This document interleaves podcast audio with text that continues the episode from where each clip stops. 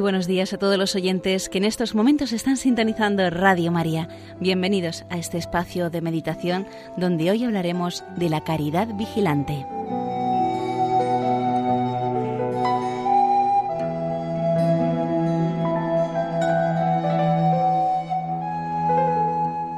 Todo el Evangelio es una llamada a estar despiertos, vigilantes y en guardia ante el enemigo, que no descansa, y ante la llegada del Señor, que no sabemos cuándo tendrá lugar, ese momento decisivo en el que debemos presentarnos ante Dios con las manos llenas de frutos. Velad, pues, ya que no sabéis en qué día vendrá vuestro Señor, nos dice el Evangelio de la Misa. Sabed esto, que si el amo supiera a qué hora de la noche habría de venir el ladrón, estaría ciertamente velando y no le dejaría que le horadase su casa. Para el cristiano que se ha mantenido en vela, no vendrá ese último día como el ladrón en la noche. No habrá estupor y confusión, porque cada día habrá sido un encuentro con Dios a través de los acontecimientos más sencillos y ordinarios.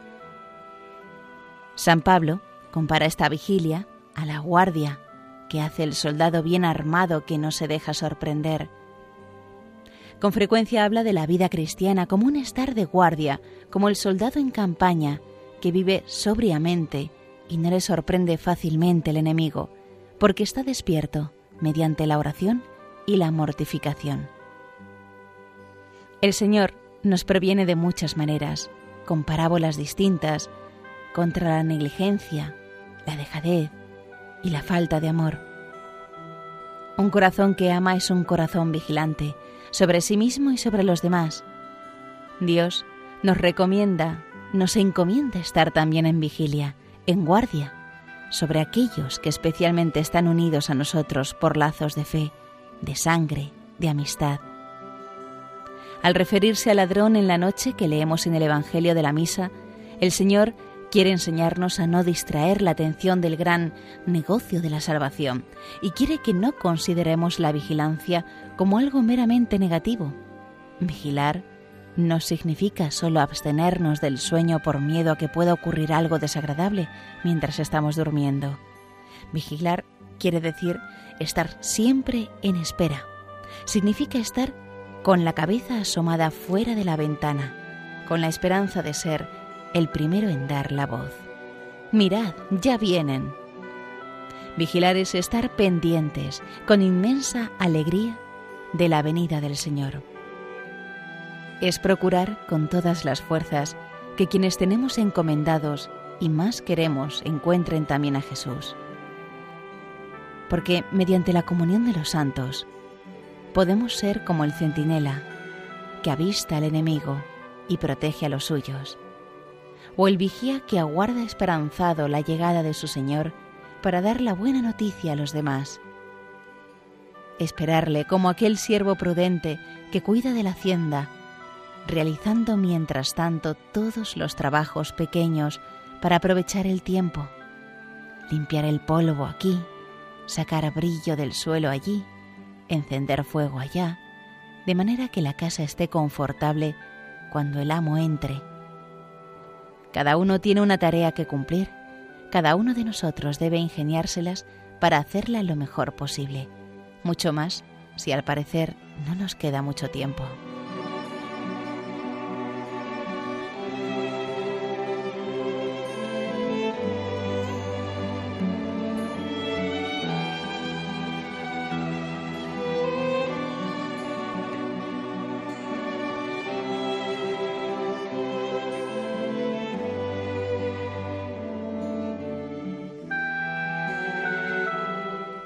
Vigilar, estar alerta, rechazar el sueño de la tibieza. Esto lo conseguimos cuando luchamos en aquellos puntos que nos indicaron en la dirección espiritual, cuando tenemos un examen particular concreto, cuando llevamos bien a término el examen general diario.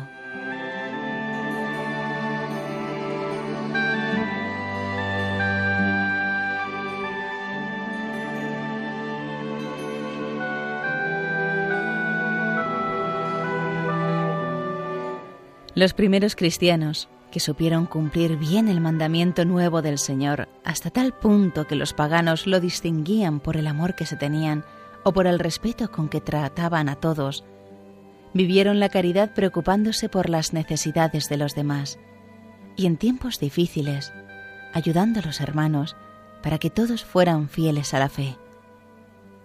Existía entre ellos la costumbre, Tertuliano la llama estatio, término castrense que significa estar de guardia, de ayunar y hacer penitencia dos días a la semana, con el ánimo de prepararse para recibir con el alma más limpia la Sagrada Eucaristía y para pedir por aquellos que estaban en algún peligro o necesidad mayor. Sabemos, por ejemplo, que San Fructuoso sufrió martirio en un día en que ayunaba, porque era su estatio, su guardia. Otros documentos de los primeros siglos nos hablan de esta costumbre. El Señor espera que vivamos la caridad de modo particular con quienes tienen los mismos lazos de la fe. Ved cómo se aman, dicen, dispuestos a morir los unos por los otros. En cuanto al nombre de hermanos con que nosotros nos llamamos, ellos se forman una idea falsa. Por derecho de la naturaleza, nuestra madre común, también nosotros somos vuestros hermanos. Pero, ¿con cuánta mayor razón son considerados y llamados hermanos los que reconocen a Dios como a único Padre, los que beben del mismo espíritu de santidad y los que, salidos del mismo seno de la ignorancia, han quedado maravillados ante la misma luz de la verdad. Si nos han de doler las necesidades de todos los hombres, ¿cómo no vamos a vivir una caridad vigilante con quienes tienen los mismos ideales?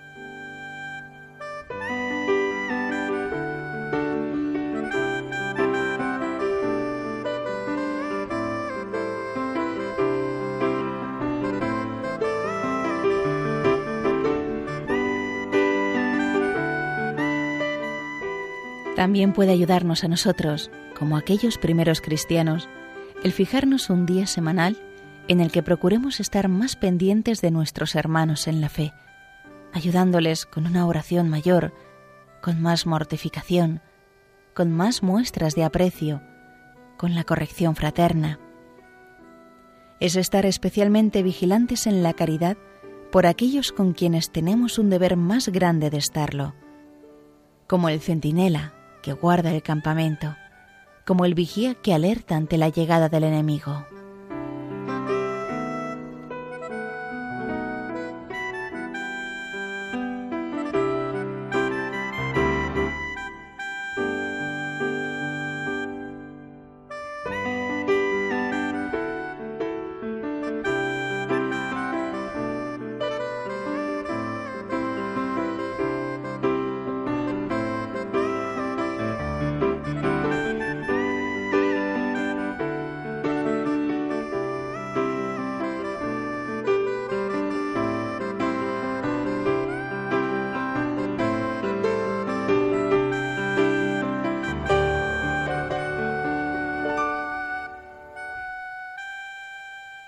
Ojalá tú también te acostumbraras a tener durante la semana tu día de guardia, para entregarte más, para vivir con más amorosa vigilancia cada detalle, para hacer un poco más de oración y de mortificación. Mira que la Iglesia Santa es como una, un gran ejército en orden de batalla. Y tú, dentro de ese ejército, defiendes un frente, donde hay ataques y luchas y contraataques ¿Comprendes? Esa disposición, al acercarte más a Dios, te empujará a convertir tus jornadas, una tras una, en días de guardia.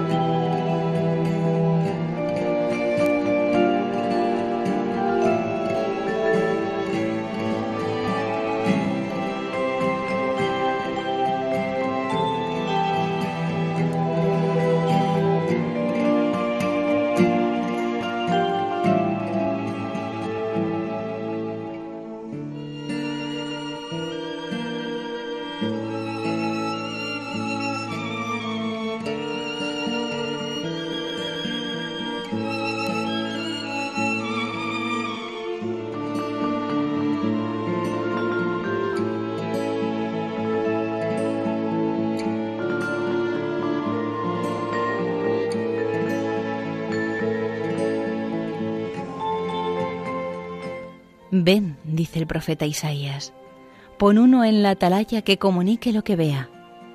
Si ve un tropel de caballos, de dos en dos, un tropel de asnos, un tropel de camellos, que mire atentamente, muy atentamente y que grite, ya los veo. Así estoy yo, Señor, en atalaya, sin cesar todo el día, y me quedo en mi puesto toda la noche. El centinela está en constante vigilancia, de día y de noche, ante los destructores de Babilonia, que lo arrasarán todo e impondrán sus ídolos. El vigía está atento para salvar a su pueblo. Así hemos de estar nosotros.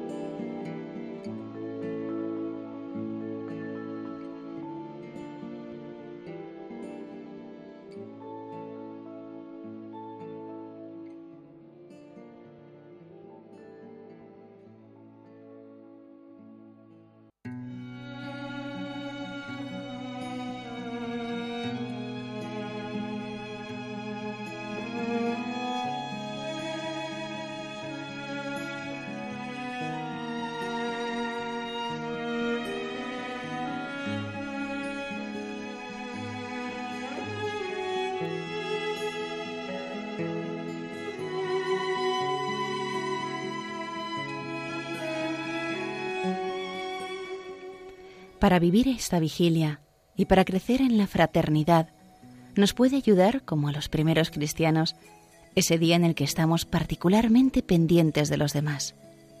En esa jornada deberemos decir con especial hondura, mi corazón está vigilante. Todos nos necesitamos, todos nos podemos ayudar. De hecho, estamos participando continuamente de los bienes espirituales de la Iglesia de la oración, de la mortificación, del trabajo bien hecho y ofrecido a Dios, del dolor de un enfermo. En este momento ahora alguien está rezando por nosotros y nuestra alma se vitaliza por la generosidad de personas que quizá desconocemos o de alguna manera que está muy cercana. Un día, en la presencia de Dios, en el momento del juicio particular, veremos esas inmensas ayudas que nos mantuvieron a flote en muchas ocasiones y en otras nos ayudaron a situarnos un poco más cerca del Señor. Si somos fieles, también contemplaremos con un gozo incontenible cómo fueron eficaces en otros hermanos nuestros en la fe todos los sacrificios, trabajos, oraciones, incluso lo que en aquel momento nos pareció estéril y de poco interés. Quizá veremos la salvación de otros, debida en buena parte a nuestra oración y mortificación y a nuestras obras. Todo cuanto hacemos tiene repercusiones y efectos de mucho peso en la vida de los demás. Esto nos debe ayudar a cumplir con fidelidad nuestros deberes, ofreciendo a Dios nuestras obras y a orar con devoción, sabiendo que el trabajo, enfermedades y oraciones bien unidos a la oración y al sacrificio de Cristo que se renueva en el altar, constituyen un formidable apoyo para todos.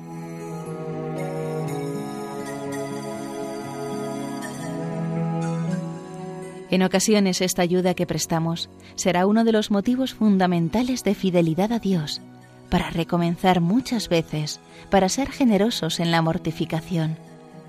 Entonces podemos decir como el Señor, por ellos me santifico.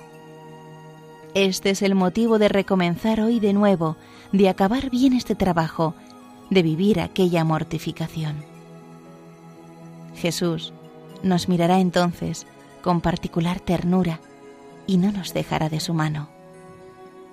Pocas cosas le son tan gratas como aquellas que de modo directo se refieren a sus hermanos, nuestros hermanos esa caridad vigilante, ese día de guardia, es fortaleza para todos.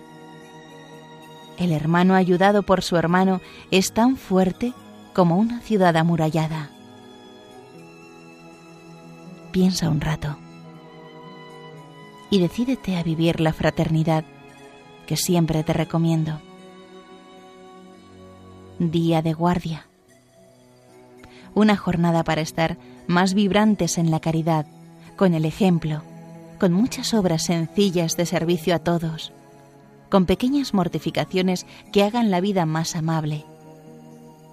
Un día para examinar si ayudamos con la corrección fraterna a quienes lo necesitan. Una jornada para acudir más frecuentemente a María, puerto de los que naufragan, consuelo del mundo, rescate de los cautivos, alegría de los enfermos.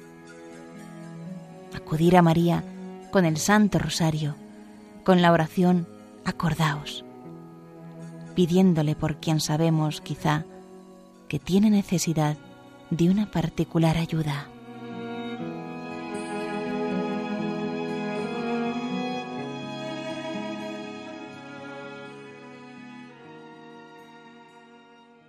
Y hasta aquí, queridos hermanos de Radio María, la meditación de hoy, Caridad Vigilante, basada en el libro Hablar con Dios de Francisco Fernández Carvajal.